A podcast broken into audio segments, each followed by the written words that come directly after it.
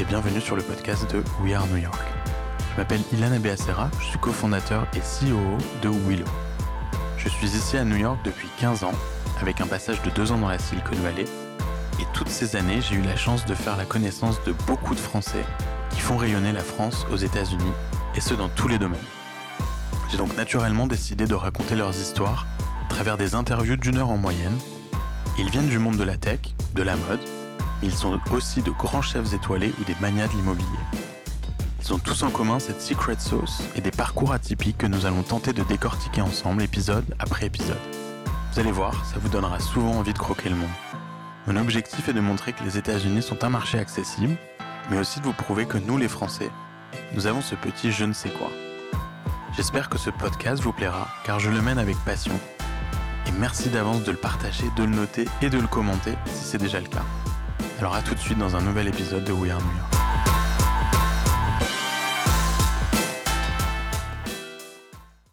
Bonjour à tous. Euh, tout d'abord, euh, désolé de se retrouver dans cette situation exceptionnelle, mais comme vous avez compris, euh, aujourd'hui, le, monde est en train de, vivre quelque chose de complètement disproportionné. Donc, j'ai aucune prétention d'avoir toutes les solutions. Mais clairement, clairement, il y a, il y a des enseignements à en tirer de crises passées. Donc, je vais essayer de partager avec vous et d'être le plus utile possible.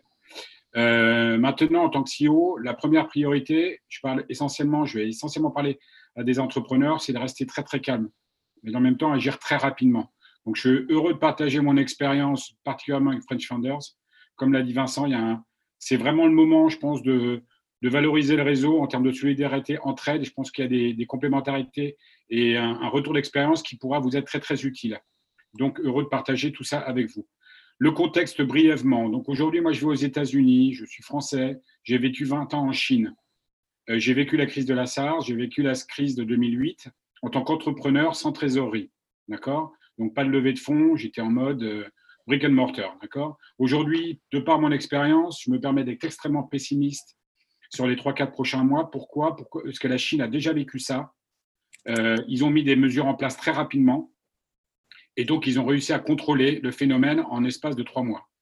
Euh, la France, l'Europe, les États-Unis n'ont jamais vécu ça. Ils ne savent absolument pas comment gérer. Donc, a priori, je pense que ça va être extrêmement violent comme ça se passe en Italie aujourd'hui. Euh, en Chine, dès la première semaine, il y avait des, des, scanners, des screeners de température dans tous les aéroports. Ils savent gérer ce genre de situation. Donc, permettez-moi d'être assez euh, pessimiste.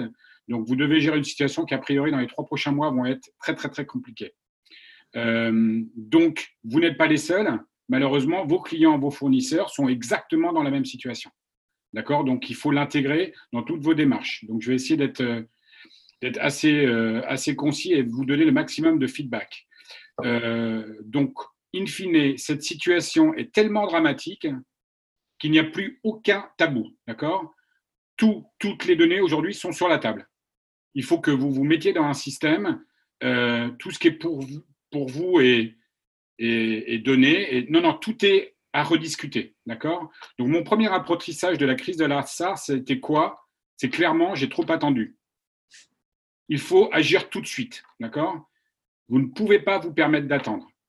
Alors maintenant, euh, pour vous donner un beau feedback, moi j'étais 60 personnes, je faisais 60 millions, 5 millions de chiffre d'affaires. Je suis passé à 35 personnes en quelques semaines. 35 personnes payées à 50% pendant deux mois. Ça m'a, j'ai descendu mon chiffre d'affaires à 4 millions. J'étais profitable et je suis passé à 200 millions en quelques années après d'accord, de dollars à 600 personnes. Donc cette crise a été pour moi euh, un reset total de ma capacité de management. Je pensais que j'étais un, bon manager avant. Je suis devenu en gérant cette crise. Alors je vais essayer de vous transférer ce que j'ai appris. Je pense que ça pourra vous être utile. D'accord? Jean-Pierre? Ouais. Première petite question, quand tu dis que tu as, tu as mis du temps à réagir face à cette crise, dans les faits, concrètement, quand la crise a-t-elle été lancée et ton temps de réaction était de combien de temps? En fait, le, le, la crise de la, de la. Alors, une nouvelle fois, c'était la première fois qu'il y avait la SARS. il n'y avait pas eu d'antécédent euh, pandémique avant. Ça a été concentré essentiellement sur le sud de la Chine et sur Hong Kong. Ça a dû commencer fin 2002. Ça s'est terminé en juillet 2003. J'étais pratiquement en faillite en mai 2003. D'accord? Et j'ai attendu plusieurs mois parce que l'incertitude, je ne savais pas comment ça allait impacter mon business. Au fur et à mesure, ça l'a impacté. J'ai dû attendre au moins un mois avant de prendre les bonnes décisions. D'accord? Résultat, j'ai dû me séparer de beaucoup de personnes. Euh, je n'avais plus le choix. La trésorerie n'était plus là. J'étais au fond, au, fond du gouffre. Euh, et donc là, il faut aujourd'hui l'ampleur. Je ne veux absolument pas comparer la SARS à ce qui se passe avec le coronavirus. Coronavirus, c'est puissance 10. D'accord? Donc tout ce que je veux vous dire, c'est aller beaucoup, beaucoup plus vite. D'accord? Moi, je ne dis pas qu'il faut faire comme moi, il faut faire mieux que moi pour, pour s'en sortir encore plus rapidement. D'accord? Alors, euh, on, va être on va être nombreux sur ce webinaire. Euh, chaque situation est différente. La taille de la société, si vous faites 0, 1 million, 5, 20, 100 millions, 1 milliard de dollars, j'ai pas. Euh, toutes les solutions sont bien évidemment différentes. la localisation de vos bureaux, très important. Est-ce que vous êtes en Asie, en Europe, aux États-Unis? Bien évidemment, ça va dépendre. L'activité de votre société va être plus ou moins affectée. Mais globalement, je pense que 95% des sociétés vont être dramatiquement infectées par cette crise. Ensuite, les trois points qui sont absolument cruciaux, et là je parle au CEO, c'est votre mode de financement. Est-ce que vous êtes en autofinancement avec quelques mois de trésorerie? C'était mon cas. D'accord? Ou est-ce que vous êtes en mode après levée de fonds Vous venez de lever de l'argent et vous n'avez pratiquement pas de revenus, mais vous avez encore 10-12 euh, mois de runway? Ou vous êtes simplement une grosse société. Dans ce cas-là, je ne vais pas en parler. Euh, ils sont capables de se retourner. C'est l'avantage d'être une grosse société, d'accord? Ils vont, ils vont prendre des mesures parce qu'ils sont, ils sont euh, très réactifs aussi, mais ils ont les moyens, ils ont une balance sheet qui leur permettent d'affronter ce genre de situation. Donc, je vais essayer d'être assez générique, mais je pense que globalement, quelle que soit la situation, en autofinancement ou à la première levée de fonds, il faut prendre des mesures d'urgence tout de suite. La problématique d'un CEO, je vais être clair, c'est assurer la survie de sa société. Alors, ça paraît tout bête, mais ça demande beaucoup, beaucoup de courage. C'est la première des priorités, assurer la survie de sa société. Le deuxième priorité, c'est bien évidemment essayer de préserver toute son équipe. Ça ne sera pas facile, d'accord? Vu l'ampleur de la situation, il faut être complètement honnête, ça ne sera pas facile.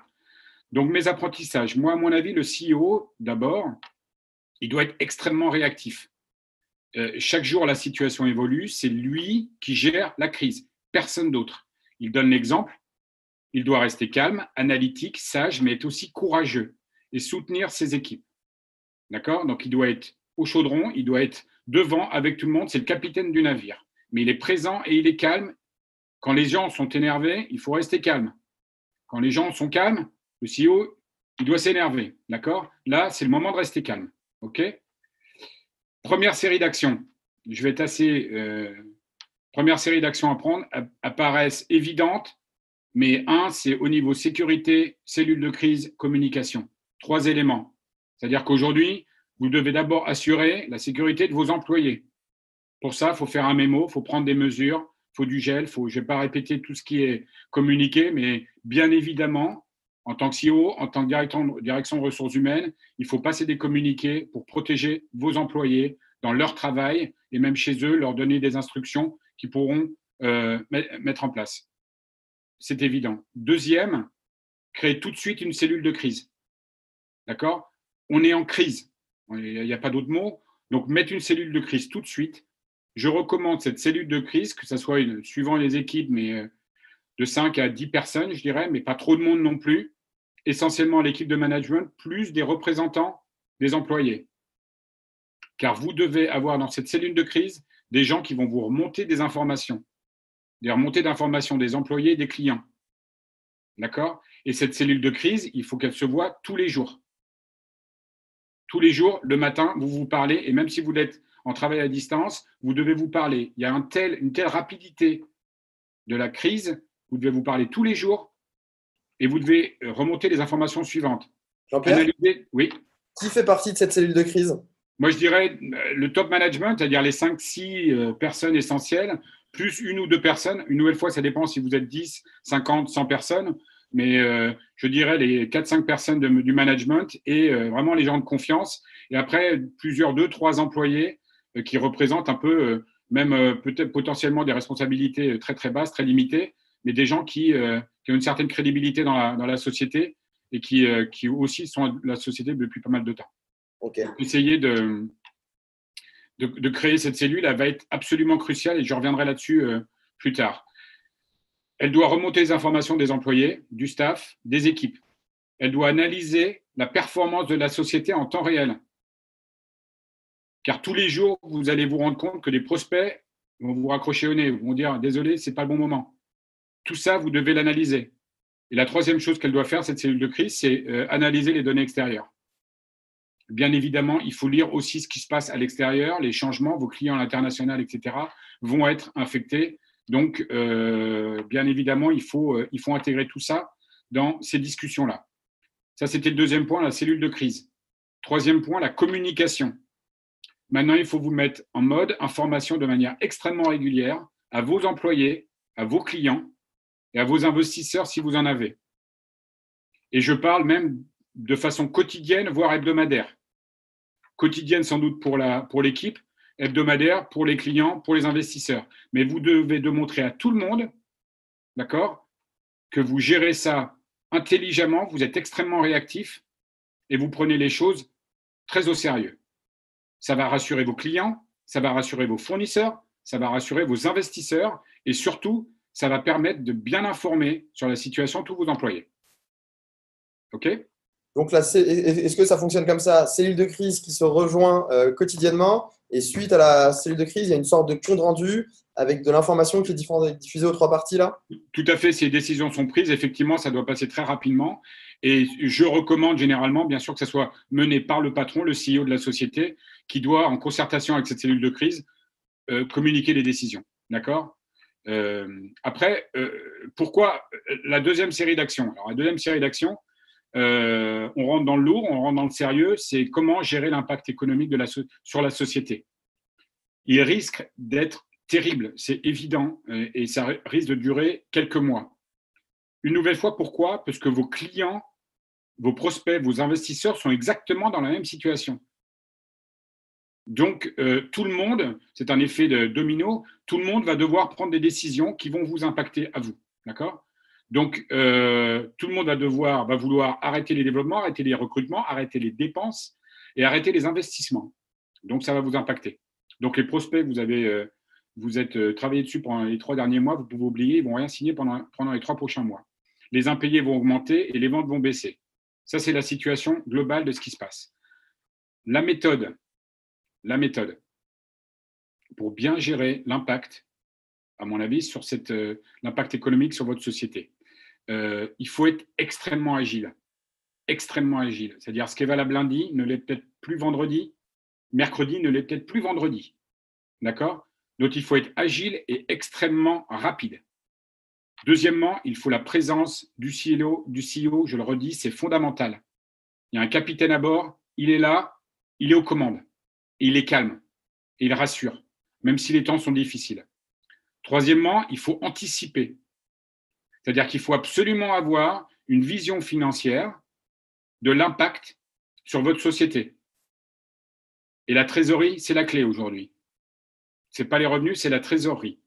Donc anticiper, c'est aussi regarder ce qui se passe à l'extérieur, c'est éventuellement euh, euh, rebondir sur peut-être des opportunités qui se dessinent, mais c'est surtout se projeter sur un horizon 1, 2, 3 mois pour pouvoir prendre les mesures le plus rapidement possible. Donc, anticiper la crise. C'est très important. Et ça, Jean-Pierre, tu, le fais de, tu fais différents types de scénarios dans ce cas-là? Bien sûr, mais comme on, en discutait un peu avant la préparation du webinaire, euh, malheureusement, dans toute crise normale, la crise de 2008, c'est un peu le cas, euh, la SRAS, un peu le moins, on fait un, scénario euh, mauvais un scénario catastrophe. Je vous encourage à passer tout de suite en scénario catastrophe. Et le scénario catastrophe, il va être sur des, hypothèses de réduction de chiffre d'affaires de moitié dans les deux, trois prochains mois, voire un effondrement du chiffre d'affaires. Euh, bien évidemment, euh, tout plan de développement euh, avec des clients vont s'effondrer. Donc, je pense qu'il faut se mettre en mode guerrier tout de suite via cette cellule de crise, car l'ampleur et, par rapport à ce qu'on a appris en Chine et en Italie, ça va s'empirer. Ça va pas, euh, avant que ça devienne mieux, ça va s'empirer pendant les, les, s'aggraver pendant les prochaines semaines. D'accord? Donc, euh, l'alternative, on, prend tout de suite en, mode euh, catastrophique. Donc, sensibilisation, c'est important d'avoir un discours transparent avec vos équipes et le CEO doit passer ce message de manière très honnête et grave. Il le faut, mais il faut être aussi combatif. C'est-à-dire qu'il faut essayer, vous allez tout faire pour qu'on s'en sorte ensemble. Mais la situation est grave et c'est aussi une façon de préparer éventuellement vos employés à des décisions très délicates, très difficiles à prendre. Euh, sixième point sur la méthode, la transparence, bien évidemment. Il faut être transparent, il faut informer de l'impact économique sur votre société. Vous devez gérer en tant qu'entrepreneur, vous devez gérer votre PNL, votre balance sheet, vos revenus. Ils doivent connaître aujourd'hui cet impact. Il faut être, il faut qu'ils soient absolument certains que les décisions que vous allez prendre, c'est uniquement pour une question de survie et rien d'autre. Donc, il faut être transparent. OK. Et dernier point, la collaboration. Je termine sur les méthodes. Collaboration, vous n'êtes pas seul.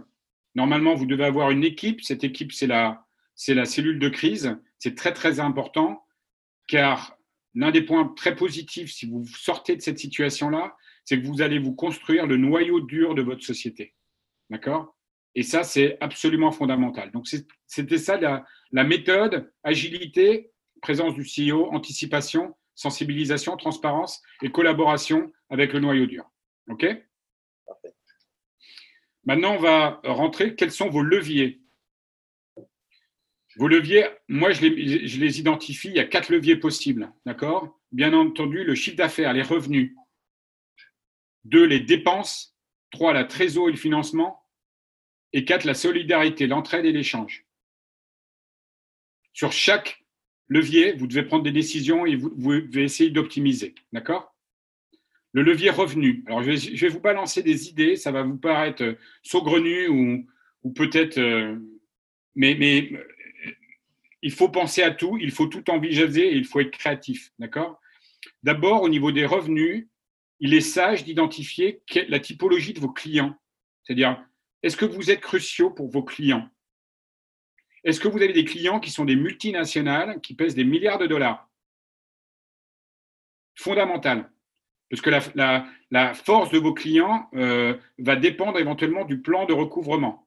Si tous vos clients sont modestes, c'est des startups qui n'ont pas de financement, euh, vous êtes très très mal. Si vos clients sont des grosses boîtes, vous pouvez mieux vous en sortir. D'accord? Donc ça, c'est très important. Et euh, vos prospects, vos prospects, je pense que vous pouvez mettre une barre sur vos prospects sur les prochains mois. Il faut absolument réfléchir euh, sur ce levier de revenus, les promotions à mettre en place. Il faut qu'elles soient justes. Ce n'est pas la peine de dépenser de l'argent si euh, ça ne marche pas. Donc, est-ce que c'est des promotions par rapport ça, va dépendre de votre industrie. Mais clairement, il faut augmenter les ventes en faisant des promotions. Pourquoi pas? Pouvez-vous pivoter sur des opportunités et, ainsi conserver votre chiffre d'affaires? Pivoter, vous avez peut-être différentes activités, différents verticaux qui vont s'avérer peut-être beaucoup plus potentiels. Il y en a un qui est bien évident pour les restaurants. Aujourd'hui, les restaurants ne vont faire aucun chiffre d'affaires, tout est fermé en Europe, aux États-Unis, euh, à New York aujourd'hui. Euh, ils vont tous passer 100% revenus en livraison. Eh ben, demain, des serveurs peuvent devenir, peuvent poser des tracts euh, avec toutes les maisons autour pour savoir s'ils peuvent commencer à livrer. Donc, il faut se, réorganiser pour pouvoir communiquer et, se focaliser au mieux sur les verticaux qui vont marcher. D'accord? Ensuite, focalisez vos ventes sur vos stocks, bien évidemment. Si vous avez du stock, vendez votre stock pour que vous n'ayez pas à repasser des commandes. D'accord? Donc, le levier vente, il va quand même être, si vous n'êtes pas bénéficiaire, je dirais, dans FMCG food, dans, votre industrie ou logistique, vous allez être affecté, d'accord?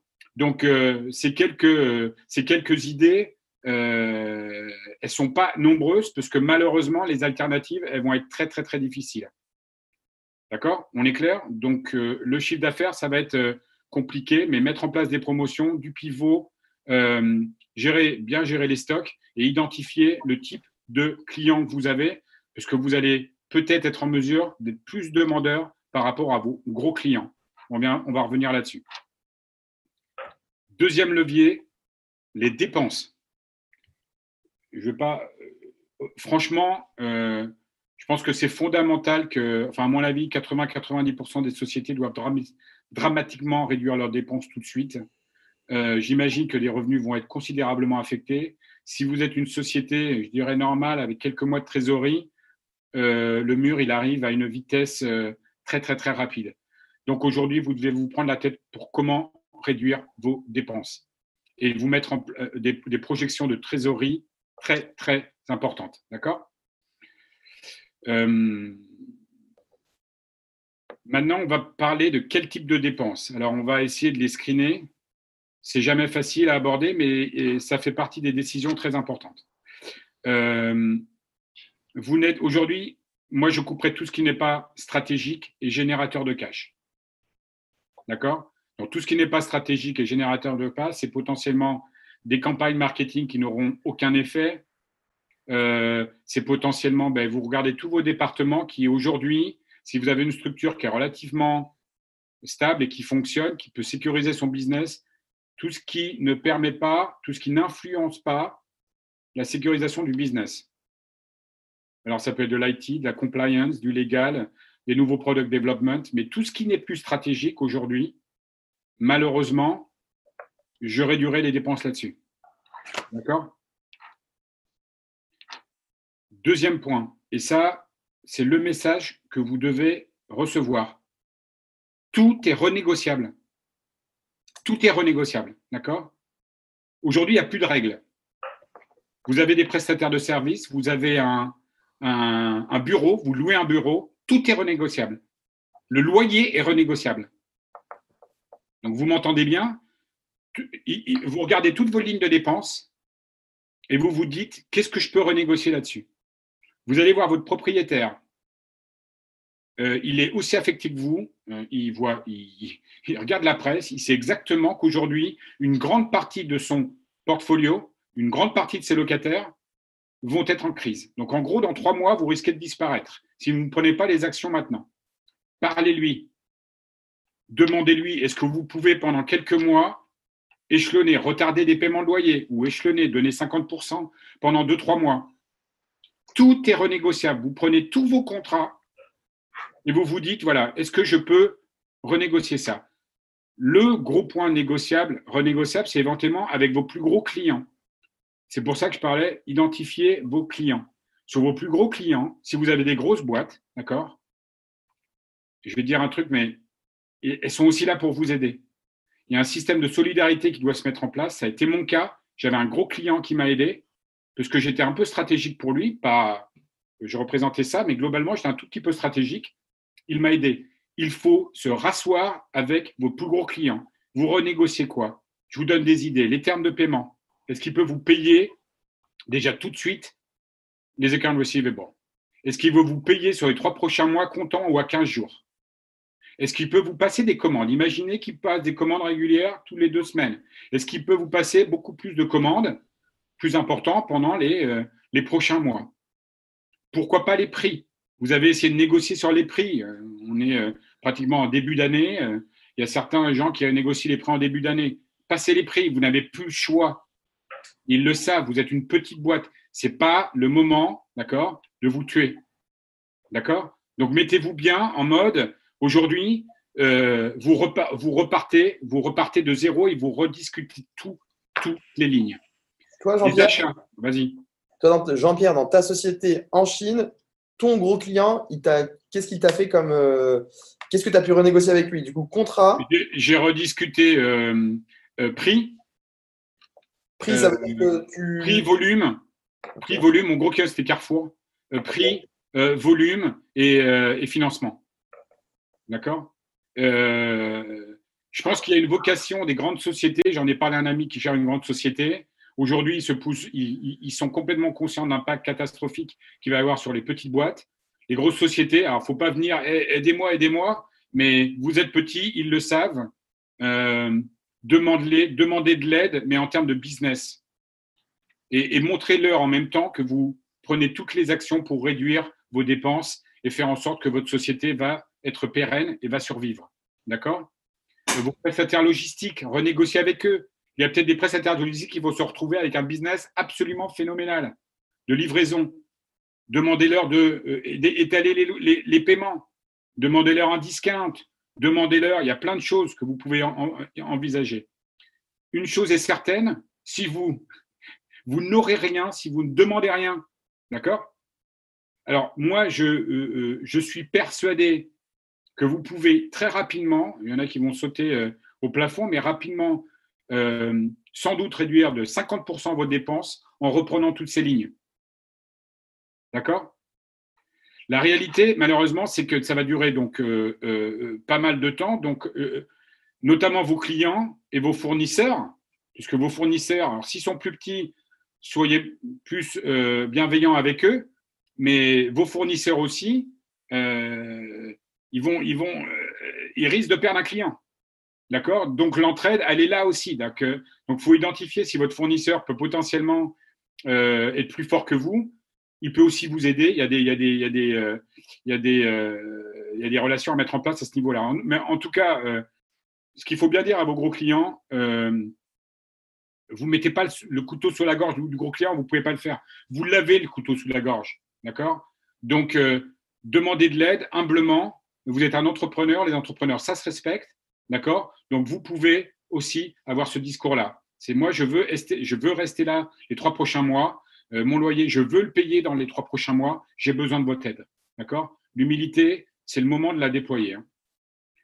Euh, une autre idée dans tout ce qui est dépenses, payer en marchandises, c'est peut-être con, mais peut-être que vous pouvez payer en marchandises, peut-être que vous pouvez payer en service.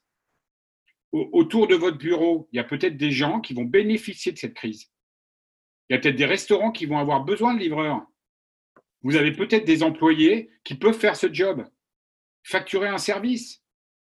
Vous avez des gens de confiance, il y a peut-être des gens euh, à deux, trois euh, pâtés de maison qui ont besoin de. Ils vous connaissent. Attends, moi j'ai peut-être des gens, eh ben, plutôt que de licencier quelqu'un, vous les mettez à disposition d'une autre société et vous le facturez du service. Ça, c'est de l'entraide, c'est du concret.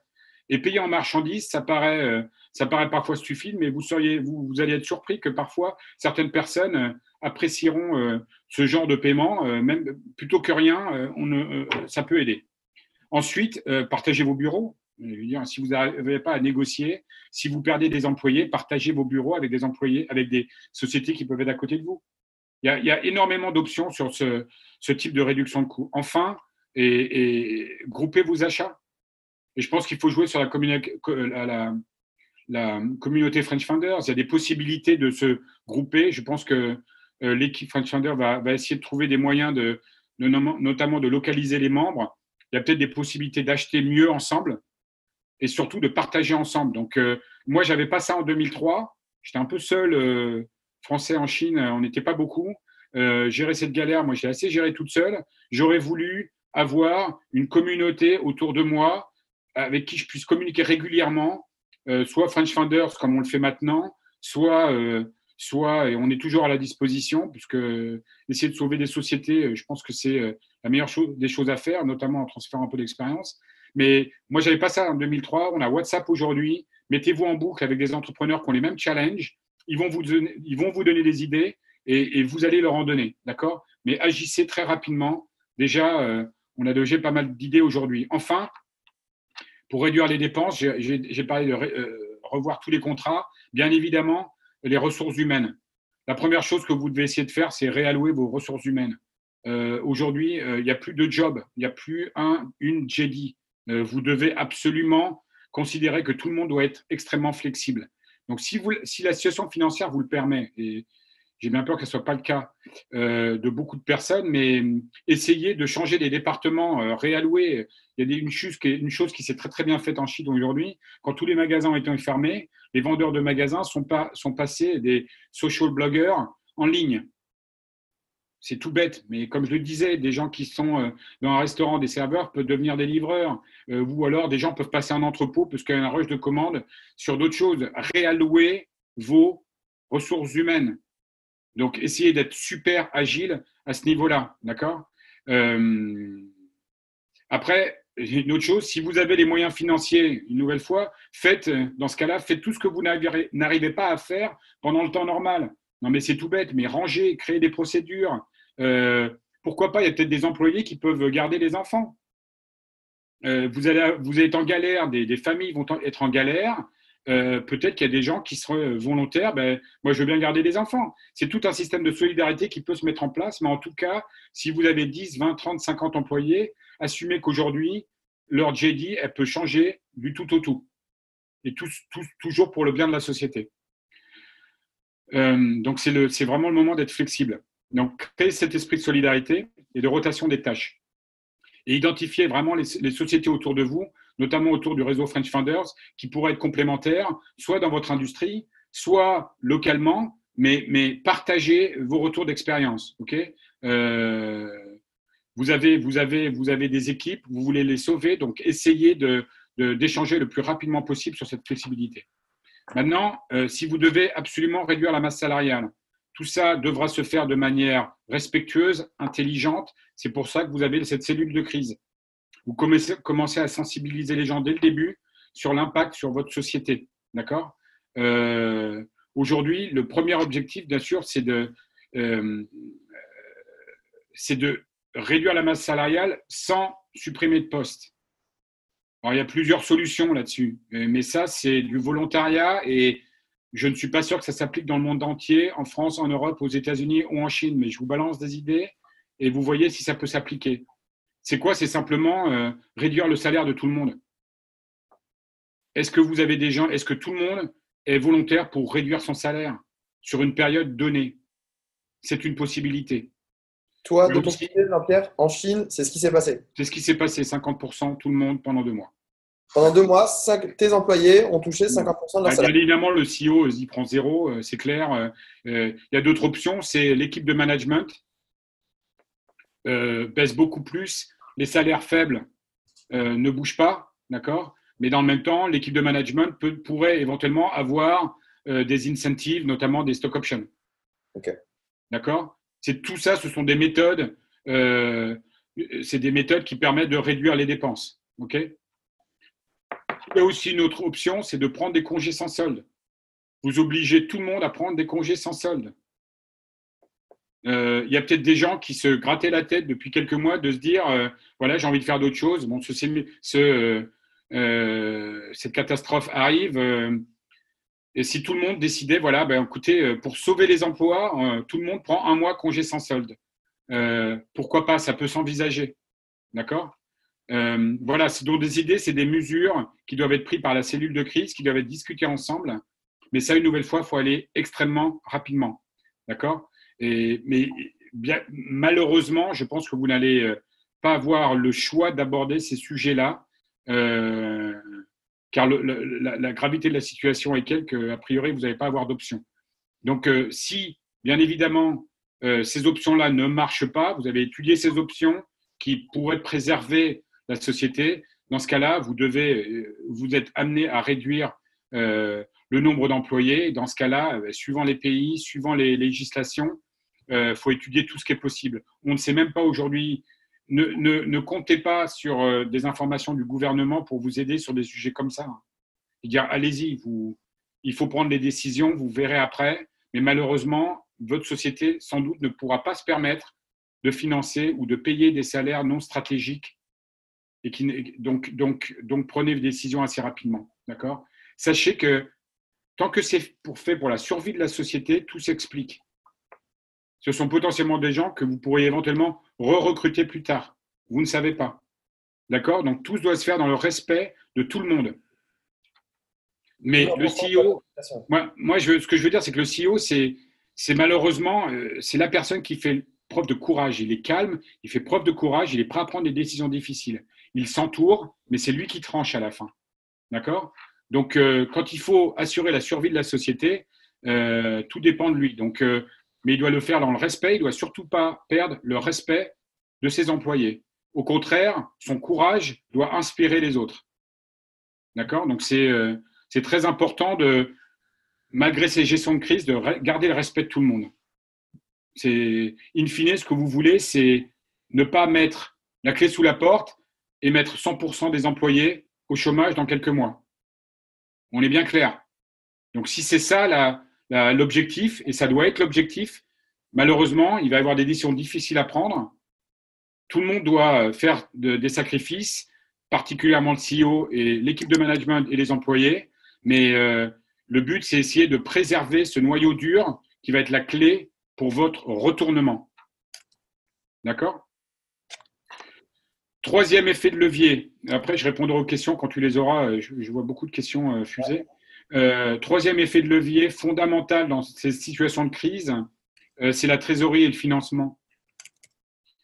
Une nouvelle fois, les encours clients. Alors là, vous prenez votre comptable, tous les retards de paiement, tout le monde se met au téléphone tout doit rentrer le plus rapidement possible. Si des livraisons ont été faites, si l'encours arrive, il n'y a pas trois jours de retard. Tout doit rentrer. Et si véritablement vous êtes dans des situations difficiles, et, notamment dans toutes les livraisons, essayez de, renégocier les termes de paiement, euh, même pour des petits clients. Euh, donner un discount, si la trésorerie est, très sensible, donner un discount pour être payé plus rapidement. Évidemment, évidemment.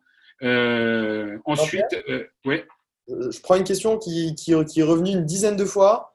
À ton avis, même si tu n'as enfin, pas forcément la, réponse à cette question, on part sur 3, 6, 9, 12 mois de base d'activité? Euh, 3, euh, J'irais pratiquement 6 mois. 6 mois de base d'activité? Ok. Je ne vois pas. il, faut, il, faut, il faut bien évidemment, c'est ce que j'ai mettais en présentation au début, l'Europe et les États-Unis n'ont jamais géré ça. La Chine l'a géré trois ou quatre fois. Euh, au bout d'une semaine en Chine, tout le monde avait des masques. Vous sortez dans Paris et dans New York, personne ne porte des masques un mois et demi après la crise. Donc, euh, et le système de santé, la Chine, ils sont capables de, mettre, de construire un hôpital en une semaine. Aujourd'hui, le nombre de lits aux États-Unis et en France est critique. Donc, je pense qu'il y a un retard qui a été pris. Donc, l'impact va être d'autant plus, d'autant plus long. Et d'ailleurs, c'est une question qui revient aussi. Toi, en Chine, SRAS 2003, ça avait été quoi les mesures de, confinement s'il y en a eu? Alors, les mesures de confinement étaient moins euh, contraignantes que maintenant. Je pense qu'ils ont beaucoup appris. Euh, la SARS était beaucoup, beaucoup moins contagieuse. Elle, était, elle, elle, tuait beaucoup plus que c'est euh, un cas sur 10. Aujourd'hui, on est plus de 2-3% sur, la, sur le coronavirus. Mais il n'y avait pas trop de mesures de confinement. Moi, le truc qui était véritablement mis en place, à juste titre, c'est dans tous les endroits publics, la température était prise. Dans tous les restaurants, la température était prise. Et ça, on, parle de, il y a 17 ans. je ne sais pas si. Aujourd'hui, aux États-Unis et en Europe, on est très très loin de ça. On n'est simplement pas équipé pour ça. Donc, euh, effectivement, je suis très, je suis très, euh, euh, je suis très pessimiste sur, sur les 3 à 6 mois à venir. Dernière chose sur, la, sur le levier trésorerie, allez voir vos banques. Allez voir vos banques. C'est un truc qui potentiellement est favorable, c'est la baisse des taux. D'accord? Les taux sont ridiculement bas. Alors, vous ne pouvez pas bénéficier, mais vos banques, vos investisseurs vont vous soutenir si vous les informez très régulièrement et si vous leur dites tout de suite, toutes les semaines, les mesures que vous prenez. Elles doivent le sentir. Il faut bien vous dire que les banques, comme vous les investisseurs, ils ont investi chez vous et veulent retrouver cet argent. Si vous avez des prêts, si vous avez des financements, ils ne veulent pas, absolument pas que vous mouriez. Donc, ils veulent de la réactivité. Et plus il y aura de la réactivité, plus ils seront amenés à vous soutenir. Et plus ils verront un CEO qui prend du courage, qui a du courage de prendre les décisions difficiles, plus euh, elles iront vous soutenir. Aujourd'hui, moi, je suis investisseur, j'ai mon expérience d'entrepreneur, je suis investisseur, je sensibilise tous les patrons de, de sociétés à mettre ces plans d'action radicaux en place, mais clairement, mon allocation d'investissement va être sur les sociétés actuelles pour les soutenir. C'est évident. Donc, c'est la même chose pour les banques et les investisseurs. D'accord? Donc, mettez, informez-les, soyez transparents, vous êtes courageux, montrez-le, vous prenez des décisions pour assurer la pérennité de votre boîte. OK? Alors, euh, les investisseurs, j'ai mis. Alors, moi, je, un, petit aparté pour les sociétés qui ont levé des fonds et qui sont plus en mode je dépense et j'ai très peu de revenus. Euh, clairement, les six prochains mois, les trois à six prochains mois, il va y avoir très très peu de nouveaux investissements d'investisseurs. Les valos vont s'effondrer. Je dirais malheureusement à juste titre. On était arrivé dans des zones de délire. Euh, il y a eu WeWork. Aujourd'hui, a coronavirus. Donc, les valos vont s'effondrer. Donc, votre intérêt en tant qu'entrepreneur, c'est étendre votre runway. Même si vous dites non, c'est bon, j'ai une levée de fonds à décembre. Non, mais arrêtez. Euh, mettez-vous en mode produit, essayez de, vendre votre produit, le développer, mais euh, ce n'est pas le moment de dépenser à tout va et de vous dire c'est bon, je prendrai les décisions dans 4-5 mois. Élargissez votre runway, ça vous rendra d'autant plus fort. Et une nouvelle fois, ça crédibilisera votre démarche auprès des investisseurs. La quatrième, le quatrième book, c'est la solidarité. Suis à 45 minutes, 40 minutes. Euh, la quatrième levier, c'est solidarité, entraide et bienveillance. Aujourd'hui, on a clairement compris, euh, de par l'ampleur euh, du phénomène, de la crise, il va falloir. C'est peut-être le moment aussi de, réfléchir à une, économie qui peut être beaucoup plus solidaire. Et via des communautés comme French Founders, c'est le moment de jouer. De ce qu'on fait aujourd'hui, c'est aussi ça. C'est-à-dire que c'est ouvrir à tout le monde, donner des conseils, s'entraider, partager des, euh, des expériences. Moi, j'avais pas ça en 2003. J'aurais vraiment voulu l'avoir. Euh, mais là, maintenant, il faut jouer là-dessus. Vous avez peut-être des réseaux de société dans votre ville, dans votre État, ou, euh, alors des, peut-être des, sociétés dans votre industrie qui pourraient, euh, qui pourraient éventuellement communiquer ensemble, communiquer ensemble, partager, échanger. C'est crucial. Vous n'êtes pas tout seul dans cette galère. Aujourd'hui, il y a des milliers, des milliers d'entrepreneurs qui se posent les mêmes questions, quelle que soit la taille de la société. Donc, allez-y, échangez. Ça vous permettra euh, de mettre les euh, best practices en cas de crise. Donc, moi, je vais terminer, je vais terminer sur une note euh, plutôt positive. comme je vous l'ai dit, moi, j'ai géré cette crise. C'était extrêmement brutal. des gens ont, dû partir. J'ai dû couper mon équipe. J'ai eu 35 personnes qui sont sacrifiées pour avoir 50% de, de, salaire pendant deux mois. et miraculeusement, miraculeusement, j'ai en fait, j'ai appris à gérer à ce moment-là. Les sept années avant, euh, je pensais être un bon manager, je ne l'étais pas du tout. J'étais ce que j'appelle un manager bisounours où je crois gérer la société, bon, ça va, j'avance. Mais là, quand on est au pied, au pied du mur, d'accord, tout d'un coup, on a des relents d'énergie, on a un éclatement de, de possibilités, de vision, on prend les bonnes décisions, on écharpe, on crée son noyau dur, et moi, mon noyau dur, je l'ai créé à ce moment-là. Je suis passé de 4 millions à 200 millions en quelques années, 200 millions de dollars. Ce noyau dur, il est resté au moins 10 ans avec moi. Mais à partir de ce moment-là, j'ai appris à gérer en prenant des décisions extrêmement difficiles de manière quotidienne. Et en fait, j'ai continué à prendre des décisions difficiles de manière quotidienne les 7 ou 8 années après. Mais j'ai exigé cette, cette rapidité d'exécution qui fait que votre société, du jour au lendemain, se retrouve extrêmement efficace. Donc moi, mon point positif, c'est que là, là, vous allez, vous allez en prendre plein la gueule. Je vais être assez brutal. Vous allez devoir prendre des décisions très difficiles. Vous, allez, vous allez découvrir votre noyau dur. Il faut que vous réussissiez à survivre. Vous monitorez tous les jours la situation et vous allez préserver votre activité et ça va vous rendre beaucoup, beaucoup plus fort. Il y en a qui vont pas y arriver. Il y en a qui n'ont pas certaines chances.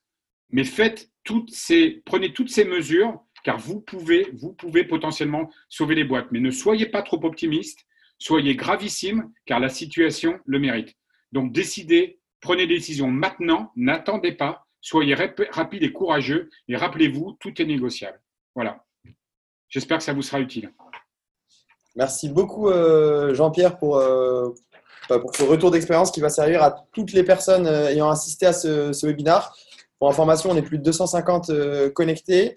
Euh, je reprends euh, ce que tu disais, Jean-Pierre. Sachez que tous les membres French Founders connectés aujourd'hui, on est en train de mettre en place des mesures afin d'assurer les synergies business entre les différents membres. Les acteurs des mêmes industries, on va créer des groupes ensemble pour faciliter tout ce que dit Jean-Pierre, donc par exemple les achats. Tout ça, c'est en train d'être mis en place et il va y avoir des, communications à ce sujet. Merci à tous pour votre attention. On va quand même prendre les, euh, dernières questions qui ont été, euh, posées. Euh, là, on est dans un scénario assez catastrophe. Après ce scénario catastrophe, Jean-Pierre, quelles sont les étapes de retour à la normalité en fin de crise? En fait, les, étapes de retour à normalité, une nouvelle fois, ça va être drivé par votre trésorerie restante. C'est-à-dire que vous avez, vous avez sans doute retrouvé avec votre noyau dur, vous avez sécurisé un minimum de business et vous êtes en mode euh, dépenses euh, au rat, d'accord? Essayez de survivre cette période-là.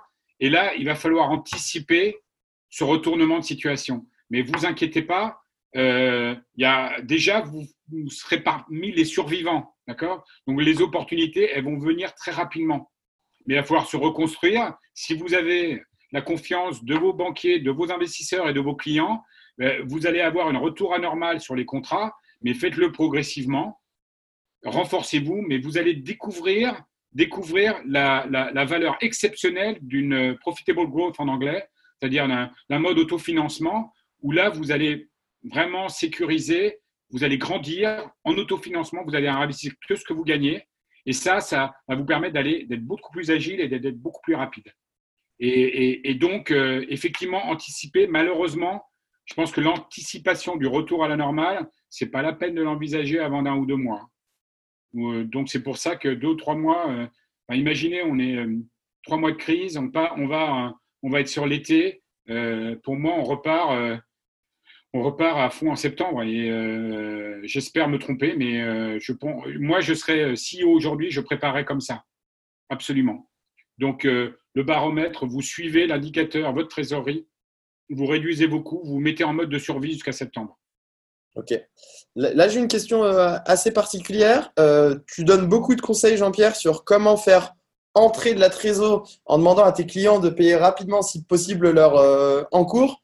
Mais inversement, tu as aussi également des fournisseurs qui vont te la pression et qui vont demander de honorer tes impayés. Comment tu fais cette pression? Exactement, parce on est tous dans la même situation.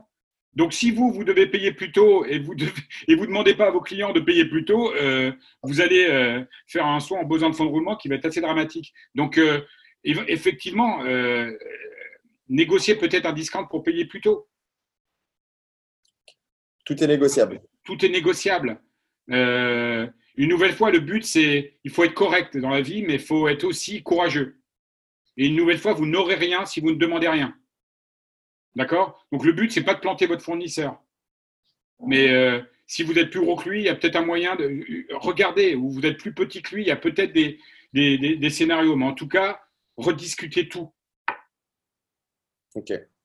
Euh, du coup, Jean, alors parce qu'il y a plein de questions, c'est dur à, suivre. Donc, par exemple, pour un business traditionnel type euh, import-distribution, la question qui est de se dire est-ce que tu penses que je devrais bloquer tout paiement jusqu'à nouvel ordre hors employé Donc, par exemple, marchandises, fournisseurs, prestataires, c'est quelque chose d'envisageable ou ça viendrait nuire au climat de confiance qu'on essaye d'installer entre les différents. Euh, euh, en tout cas, ne pas le faire de manière autoritaire, c'est inacceptable, c'est pas possible. par contre, d'être transparent vis-à-vis de vos, notamment vos fournisseurs, vous dire, vous, vous galérez, vous êtes une petite boîte. Peut-être que vos fournisseurs, ils pèsent, ils pèsent 300, 400 millions. C'est peut-être le cas. En tout cas, soyez transparents. Euh, ils ne sont pas surpris si vous leur dites, euh, voilà, euh, est-ce que je peux allonger de 30, 60 jours? Allez-y, quoi. Allez-y.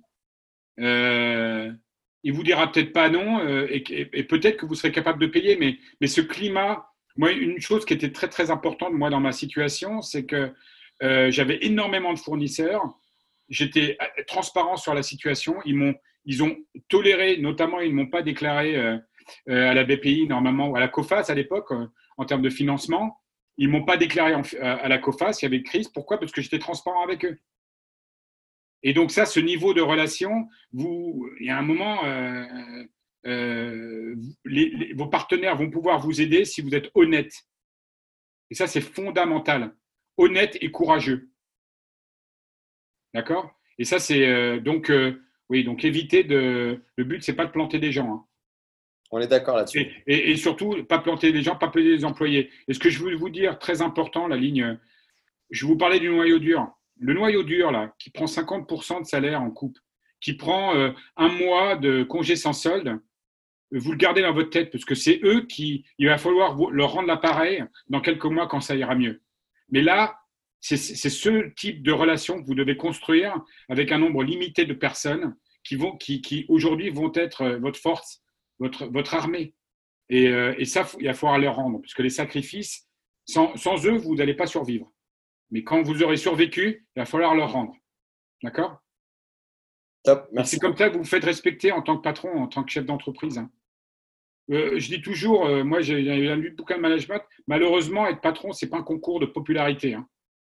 Vous devez prendre des décisions difficiles que personne n'ose prendre. Par contre, il faut savoir se faire respecter, être honnête et transparent, être sage, mais être courageux. Et généralement, les gens apprécient. Ok.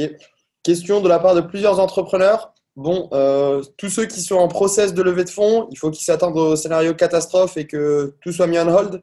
Bien sûr. Ça, c'est. Évident. Mais il faut le dire, hein, comme ça. Évident, les trois prochains mois, euh, je ne vois pas comment. Euh, euh, je ne vois pas des fonds investir. Les, les, les valos vont dévisser. un fonds, ça gère de l'argent. Ils ne sont pas là pour en profiter. Ils sont là pour assurer la survie de leur portfolio. Et l'argent restant, ils se disent dans trois mois, je vais acheter à 50%. non, ils ne vont pas investir dans les trois prochains mois ils, réinvestiront uniquement dans les boîtes de leur portefeuille. a priori, Ok. Question qui revient souvent, mais après, c'est à toi de voir si tu as la réponse, Jean-Pierre. Hein, mais business de service comme le tourisme où tout est à l'arrêt, une recommandation particulière? Euh, Décision encore plus radicale. Encore plus radicale. Je ne sais pas, euh, le, mode, euh, là, le mode survie, mettre tout le monde à l'arrêt pendant quelques mois. Je ne connais pas les conditions du euh, chômage, comment, comment on appelle ça du, euh, Chômage technique? Chômage technique, chômage partiel, mais euh, je pense que c'est faut le faire tout de suite. C'est pas la peine d'attendre. C'est fait cette semaine. Vous n'avez pas le choix. Et, le retournement, il va être malheureusement long et il va être compliqué et délicat. Malheureusement, la Chine, on va pouvoir dire, potentiellement l'Asie s'ouvre. Malheureusement, l'Asie ne veut pas de voyageurs européens et américains, bien évidemment. Donc l'industrie est complètement bloquée tout ce qui est entertainment, tout ce qui est euh, restauration, tout ce qui est tourisme, et malheureusement, euh, prendre les décisions tout de suite. Merci Jean-Pierre. Euh, alors, tu, bon, tu as forcément du licenciement à faire. Tu restes avec une équipe réduite. Comment garder cette équipe réduite motivée, sachant qu'il y a peut-être un choc émotionnel du fait d'avoir perdu certains collaborateurs, pardon, et comment tu continues à les mobiliser d'un point de vue commercial, sachant que tes équipes de vente, potentiellement, elles vont se prendre mur sur mur? Un, facteur clé, un facteur clé, euh, euh, elles ont un job. D'accord? Ok. Elles ont, elles ont un patron qui prend les bonnes décisions. D'accord? Donc déjà, c'est motivant, parce que ça va être pas le cas de tout le monde. D'accord? Euh, Et toutes les grosses boîtes, l'opportunité de passer sur une grosse boîte pour avoir un job sécurisé, c'est plus d'actualité.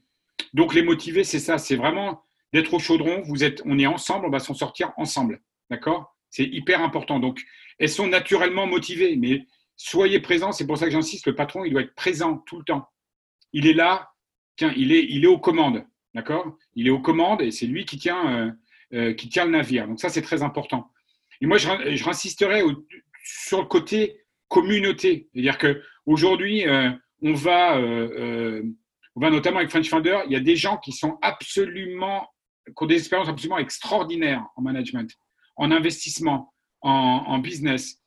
Et essayez de travailler avec eux, ils peuvent peut-être vous aider. Le commune, ce, réseau, c'est un réseau d'entraide et, on l'a prouvé les, les 7-8 dernières années, de mise en relation, mais passez en relation avec tous les gens autour de vous, rejoignez la communauté. Ce qui serait extraordinaire, et je pense que c'est la volonté des, des, fondateurs de, de French Founder, c'est de, de devenir ce réseau solidaire de business qui potentiellement va permettre de sauver des centaines et de centaines de sociétés.